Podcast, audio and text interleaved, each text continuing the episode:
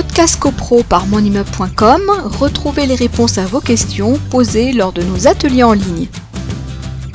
On a Françoise, elle dit que ça pourrait être par exemple une, maison dans un lotissement. Est-ce que ça peut être ça? Voilà. Alors, une maison dans un lotissement, oui, mais alors quand on parle de lotissement, attention, parce que qui.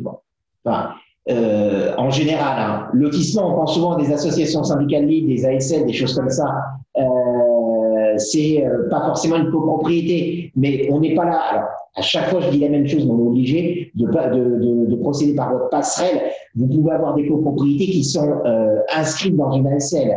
Euh, mais si on parle d'un lotissement faisant simple, euh, ce n'est peut-être pas une copropriété. Alors, si c'est pas une copropriété, eh bien, l'annonce indiquera que ce n'est pas dans une copropriété. Ça sera dans une association syndicale libre. Alors, on rappelle brièvement que si c'est un lotissement et que si ça fait partie d'une association syndicale libre, c'est un fonctionnement beaucoup plus souple qu'une copropriété, puisque les textes qui régissent la matière de la copropriété, la loi du 10 juillet 1965 et le décret du 17 mars 1967, modifié, modifié, modifié euh, plein de, de, fois, mais ce sont les deux textes fondateurs, bah, ne s'appliquent pas précisément parce qu'on n'est pas en copropriété. Donc, effectivement, si on est en périphérie d'une ville pour euh, caricaturer un petit peu euh, un groupement de maisons euh, avec une allée de circulation qui distribue, qui, dessert les différentes maisons avec quelques espaces verts, quelques points d'éclairage, je fais vraiment très schématiquement, a priori, on serait plutôt dans une association syndicale